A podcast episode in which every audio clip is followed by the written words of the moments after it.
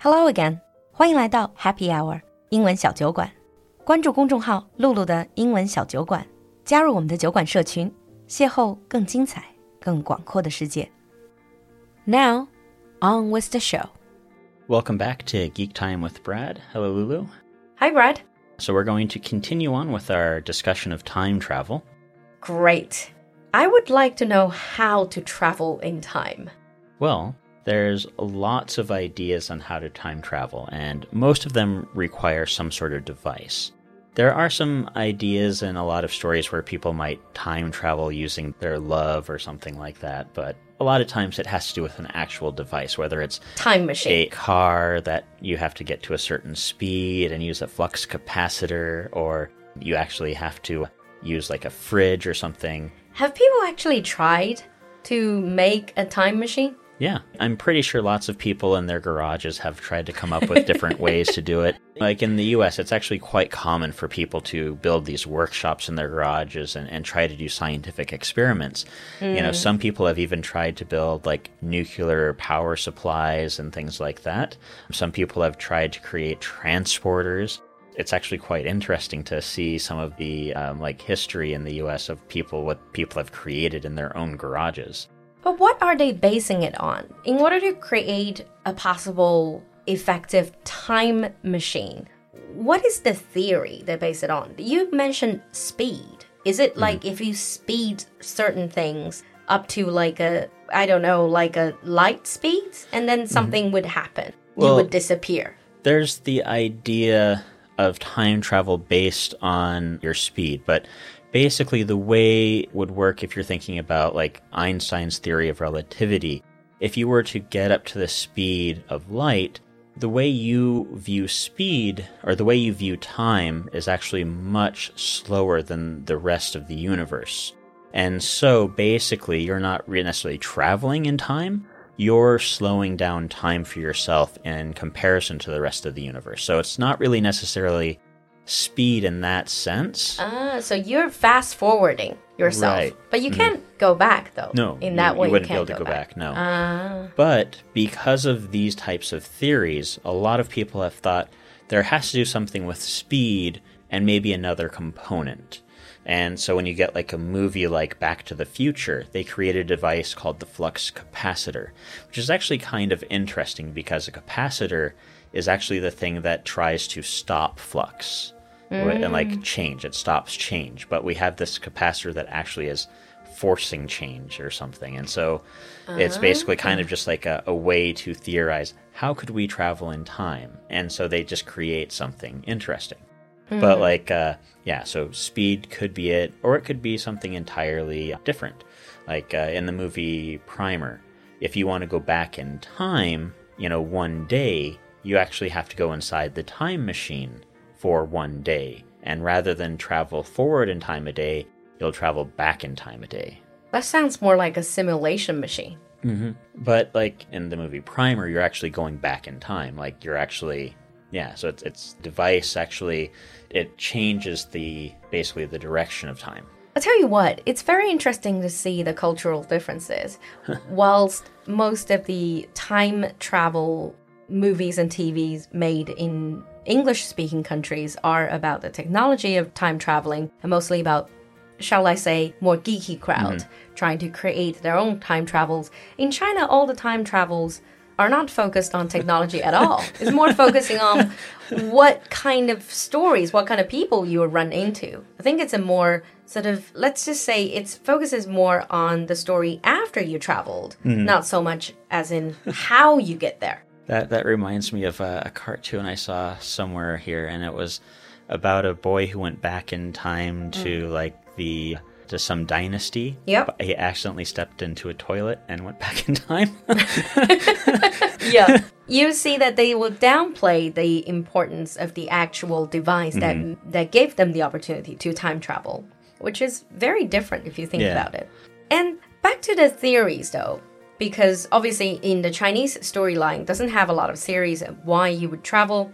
Let's talk about Back to the Future. You said that they invented this uh, flux uh, Flux capacitor. capacitor. But does that mean that they were always themselves when they were traveling? So yeah, they're always themselves, but there's like this idea. There's been a few theories coming out from the TV show, and it's based on some of the like the evidence within the movie. So some people actually think that the main character that we actually see in the movie, he's actually died several times, but the guy who invented the time machine actually keeps going back and saving him, trying to keep the timeline as good as possible.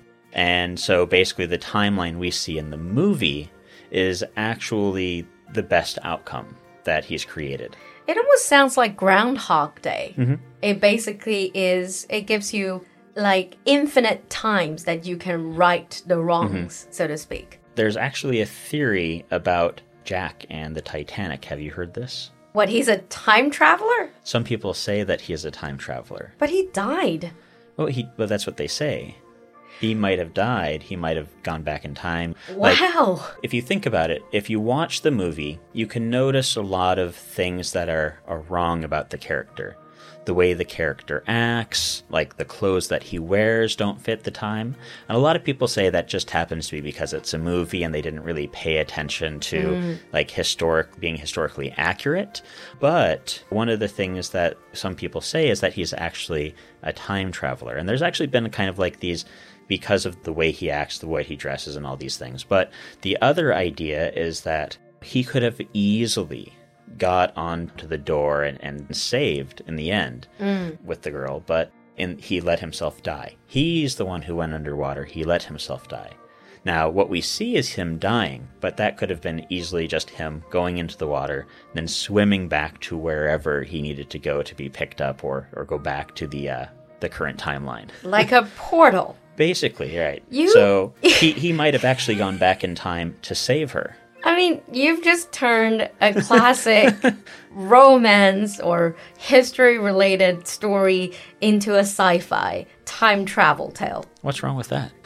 well, but it makes me feel much better. I mean, when I was watching that, I was really young, and mm-hmm. then I just felt really sad that Jack died. And now that knowing that he just went back to the portal make me feel a lot better. I just wish that Rose would have found out that he's a time traveler. Mm. But let's Do come I have back to go to back Earth. to Earth? I want to go back to my home planet. Just stop it for a while, alien Brad. Let's say more theories. All right. There's a lot of talk about, and you can see in some of the time travel storylines that they want to say, for example, Hitler. For Hitler to commit all these war crimes, right? Why can't we just invent a machine and go back and stop or kill Hitler? Mm-hmm. A lot of the theories behind not being able to go back and kill Hitler is like it would change history in such a massive way if it did actually work. But another theory is that if we went back in time hmm. and killed Hitler, Hitler wouldn't be there, Hitler wouldn't have come to power, it would have just been someone else. Maybe it would have been Hitler or something like that instead of Hitler. Oh. It would have been someone else. They would have had a similar incidents when they grew up, and they would have just when rather than it was Hitler having the situation where he went into politics and then became powerful, it just would have been another person in his place. So you're saying it's not just a unique person. It's basically the historical context that made Right. someone mm-hmm. like that basically made someone like Hitler. Basically i mean like if you look at some of the things that are that happen in the world there's kind of like this in that time period a lot of people were looking at there's lots of things going on with eugenics and hmm. all of this and that's where a lot of hitler got his ideas from. So it would have been just someone else looking at that literature and saying well this could easily be and then they would have gone after the jews instead of hitler did Okay. and so basically, it would have been just another person who had the same ideas. Because if you look at it, there's all these people who had similar ideas. It was just one person who decided to come to power and lead them. I see. So all of these, let's say baddies in mm-hmm. history, you can't really eliminate them even if you invented time travel. Mm-hmm. You'd Okay. have to go back and eliminate all of that group of people. Yeah, but then it- yeah, history yeah. would have, been the same. right. Then you wouldn't really need to mm-hmm. invent the time machine to go back and Right. get rid of these baddies. Okay, we're going back to grandfather paradox again. Right. Another thing that you have mentioned is that going back in time, if I chosen something mm-hmm. else, that would create a new branch in mm-hmm. time. So it's a completely different alternate universe. And is that like a serious It's theory? a, it's a very serious theory. It's the multiple universe theory, basically. And so there's all these different universes out there. Now, one theory is that if you go back in time, you're not actually going back in time, but you're going into a different universe that's very similar to your own. And so you're no longer within your own universe, and you can't actually go back to your universe um, without having some sort of device that would be able to like hone in on a specific one because that would be a, like an entirely different dimensional value. Mm-hmm. And I often wonder if on one of these time travels you accidentally got yourself killed, mm-hmm. what would happen then? Well, if we look at like the quantum theory idea, now when we look at like quantum theory, everything is, is in bits, data is in bits, and they think the universe has the same kind of idea where everything is in bits, where we have a value. And, you know, like that value is either zero or one. Now, if we went back in time, there's this whole idea that you're a one in that universe, and then, and where you're at in your time, you're still that one. But if you go back in time, you flip the bit, and then you're no longer there, you no longer existed even. So when you go back in time and accidentally try to kill yourself, you basically erase yourself from existence. Okay, so if you kill yourself in the past, when you travel to the past, mm-hmm. in the current timeline, essentially you have never even existed. Right. Ah, that's a scary thought.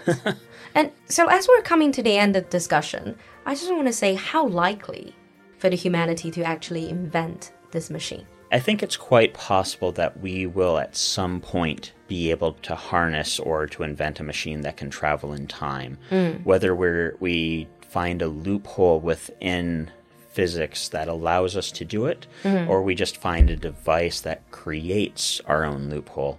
I'm sure we'll eventually be able to get there. But I think what it's going to come to is we're going to have to evolve a lot as a species, maybe even kind of to the point where we can see beyond a linear time ourselves. So we'll have to actually be able to wrap our own brains around being able ah. to see that fourth dimension. So, for us to actually understand what it means to mm-hmm. travel in time at 1st mm-hmm. And it's also simply the amount of energy that would Right. be required mm-hmm. for such type of travel. Yeah. If we kind of go back to what we talked about with like the Philadelphia experiment and, mm. and the Montauk experiment, you know, these were like nuclear power, right? And they were experimenting on doing that type of you know, really massive amounts of power. And that's something that we haven't gone much beyond. And that was something where they said it was only 11 seconds. So imagine trying to go back a year or a hundred years. Imagine the amount of power you would have to create to do that. That may not even be something that we can create using all the power in our solar system. And also, perhaps when you are able to create such massive power source, energy source, we will probably eradicate ourselves first. Yeah. All right. Very interesting theories. Again, like all of our Geek Time episodes, this is going to give me a lot of food for thought. Hmm. Thank you so much, Brad, for coming to the studio again. No problem. If you have anything to say about time travel, share with us in the comment section your theories. And if you're a time traveler, let us know. We'll see you next time. See you. Bye.